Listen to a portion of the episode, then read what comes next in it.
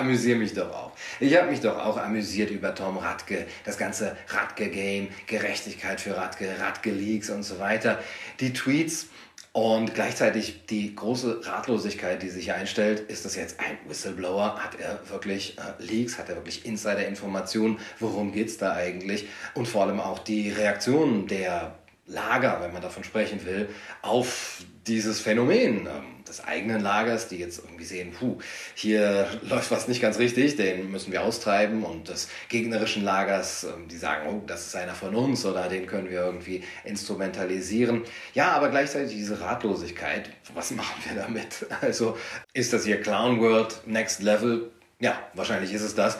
Und man ist sich ja auch noch nicht ganz einig, was bedeutet das überhaupt? Ist das äh, hier gerade ein Phänomen, wie wir es kennen, die Linke frisst sich selber auf oder ist das hier ein Spiel äh, mit doppeltem Boden? Äh, ich bin ja auch vorsichtig dabei, äh, Tom Radke irgendwie für sein äh, Trolling-Game, für äh, seine Trolling-Skills zu preisen falls nämlich dann doch Jan Böhmermann äh, oder Boomermann dahinter sein könnte. Da möchte ich natürlich nicht zu vorschnell äh, den äh, Böhmermann vor dem Abend loben. Aber ja, was passiert hier eigentlich? Zumindest was passiert mit der politischen Landschaft, wenn wir mal das so sagen können. Denn immerhin ist äh, Tom Radke eine Art ähm, Politiker. Naja, also ich meine, der Begriff Politiker ist jetzt nicht mehr so hochheilig, dass äh, man ihn nicht auf Tom Radke und das, was er macht, anwenden ähm, dürfte. Aber ja, er will ja offensichtlich in die Politik oder ist da irgendwie drin.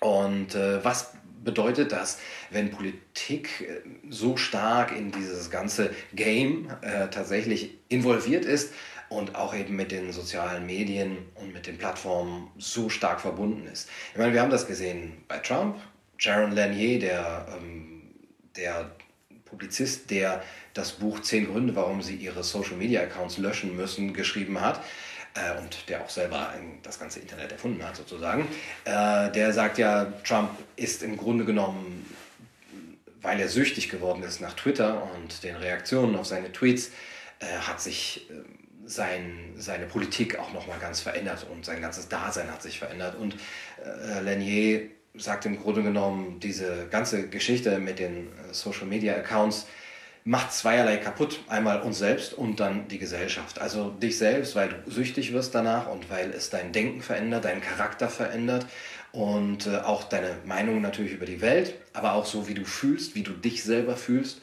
auch was Depressionen angeht und zum anderen die Gesellschaft, wie sie äh, miteinander umgeht, aber auch wie sie Politik sieht und was Politik für sie geworden ist. Und Tom Radke ist nun mal jetzt einer davon, wenn auch eben ein sehr junges Exemplar, aber doch vielleicht ein vielsagendes Exemplar, wie ich will nicht sagen, Politik funktioniert heutzutage, aber doch die ganze Aufmerksamkeitsmaschinerie mit der Politik dann verbunden wird. Also es ist jetzt ein, äh, ein Schulism sozusagen davon zu sprechen, dass Politik nur noch äh, oberflächlich geworden ist, dass sie nur noch das Spektakel sucht. Das war wahrscheinlich äh, seit den Römern schon so. Aber doch ist hier vielleicht diese etwas alte Logik der populistischen Politik oder der Gefahr der Politik in den Populismus abzudriften, auf ja, ein neues Level geholt worden oder hat nochmal einen neuen Dreh bekommen. Die Schraube ist nochmal um eine weitere Drehung äh, tiefer gedreht worden. Und das haben wir meines Erachtens eben bei Danny Holleck schon gesehen, der jetzt ja kein Politiker war, aber der auch ja ungefähr die Generation ist von Tom Radke. Und was ich mich gefragt habe, ist, äh, wenn diese Menschen, die jetzt gerade ähm, jung sind, also wirklich jung, jetzt nicht 29, sondern wirklich jung, äh, die Politiker werden und auch so aufwachsen als Digital Natives und ähm, ja im Grunde genommen so in dieser ähm, in dieser ganzen Sphäre drin sind und auch äh, ihr Gehirn sich schon verändert hat, was bedeutet das dann für die Politik, wenn diese Menschen eben Politiker oder eben Journalisten wie Danny Holleck werden? Bei Danny Holleck war das ja so ein bisschen auch, dass er über dieses Twitter-Game sich angelegt hat oder den Beef mit der alten Generation, den Bruch mit der alten Generation. Ja, die Omas sind auch äh, und Opas auch Nazisäue.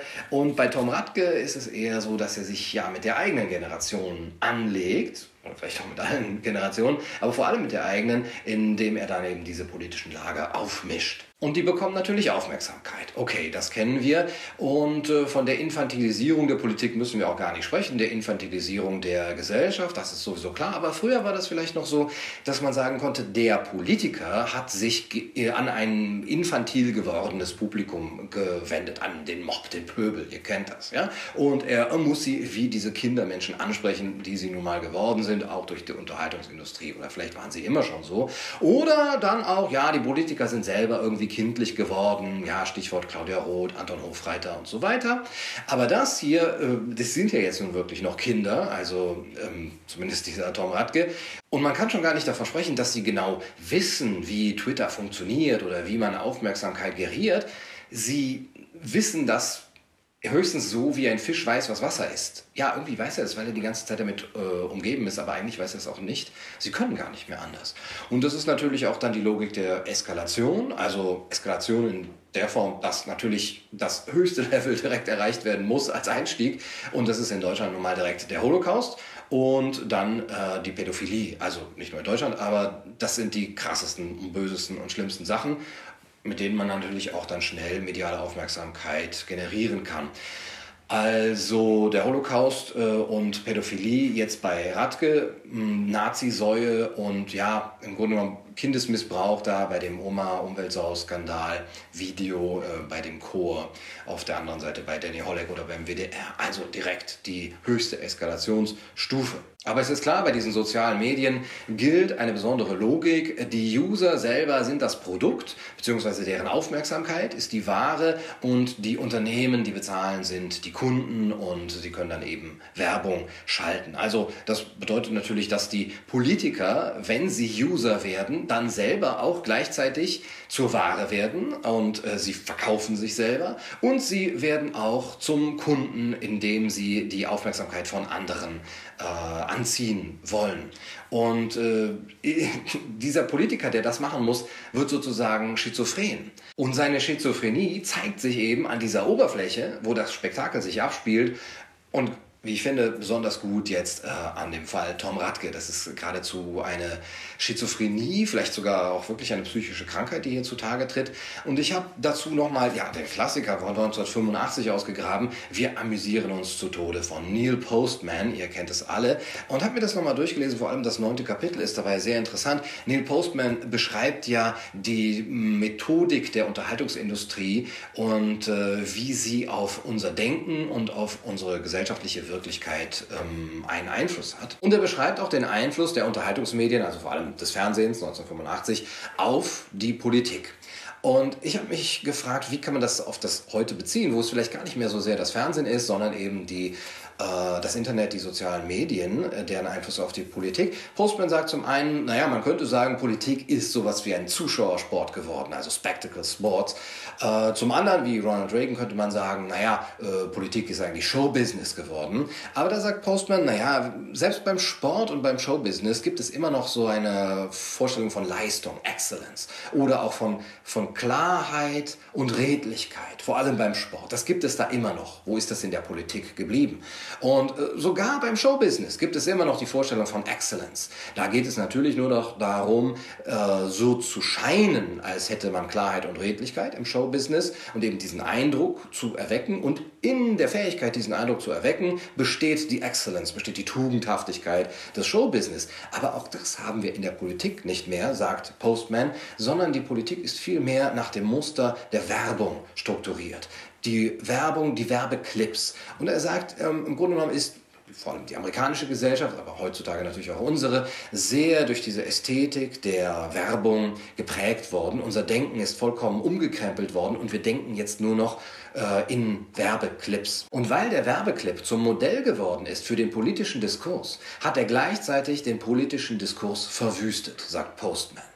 Also im Grunde genommen kann man die Werbung nach Postman ansehen als den schwersten Angriff auf den Kapitalismus seit dem Kapital von Karl Marx. Äh, die Werbung ist ein Angriff auf den Kapitalismus. Und zwar, weil der Kapitalismus immer noch auf der Grundlage beruht, naja, Käufer und Verkäufer, die sind irgendwie einigermaßen rational, die haben ein Eigeninteresse, die äh, sind einigermaßen erwachsen, die wissen damit umzugehen und äh, die kaufen und verkaufen Dinge, die sie benötigen. Die Werbung aber hintergeht das alles und bietet eigentlich Dinge an oder produziert Dinge, die überhaupt nicht benötigt werden und die auch nicht rational sind, weder aus Verkäufer noch aus Käufersicht, zumindest auf lange Sicht. Da geht es dann auch nicht mehr um Nachrichten, da geht es nicht mehr um Inhalt, da geht es nicht mehr um informiert sein oder um Rationalität des Produkts, sondern es geht nur noch um Bilder und die Gefühle, die mit diesen Bildern dann produziert werden. Im Grunde genommen geht es um das Gefühl, das im Käufer oder dann im Zuschauer bei äh, der Werbung produziert wird, ähm, das in seiner Seele entsteht. Und zwar äh, beschreibt Postman das als eine Art Therapie, eine Pseudotherapie, die die Werbung mit dir macht, indem sie dir diese Bilder verkauft und sagt, wenn du das Produkt dann kaufst, dann äh, wirst du gesund werden. Und sie steigert damit das Selbstwertgefühl des Verbrauchers, der gleichzeitig zum Patienten geworden ist. Und diesem Patienten werden mit Psychodramen Sicherheiten vorgegaukelt. Also das ist die Logik der Werbung.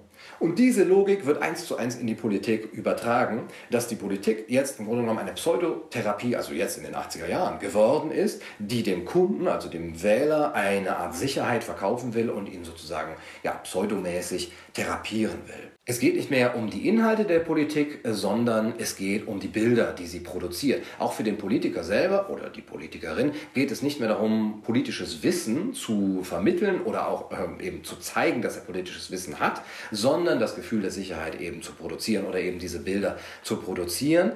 Er macht sich selbst zu einem Bild, das die Zuschauer gerne sehen, der Politiker.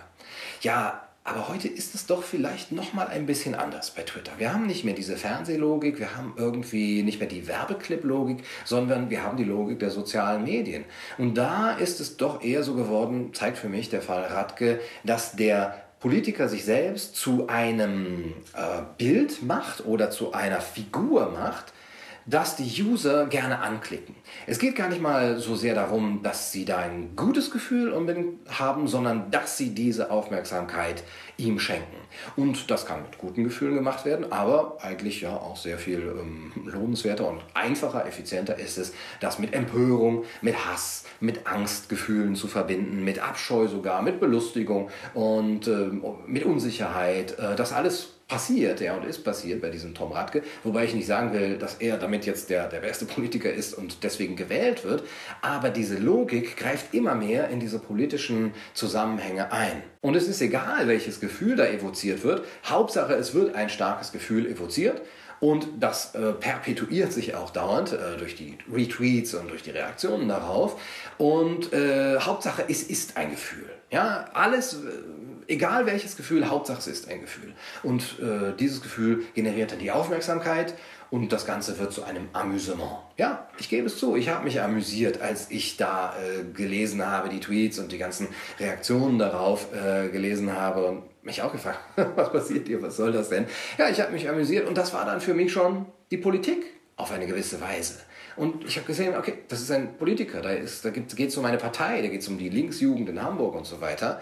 Aber im Grunde genommen geht es halt um diese, diese Logik der Aufmerksamkeitsgewinnung.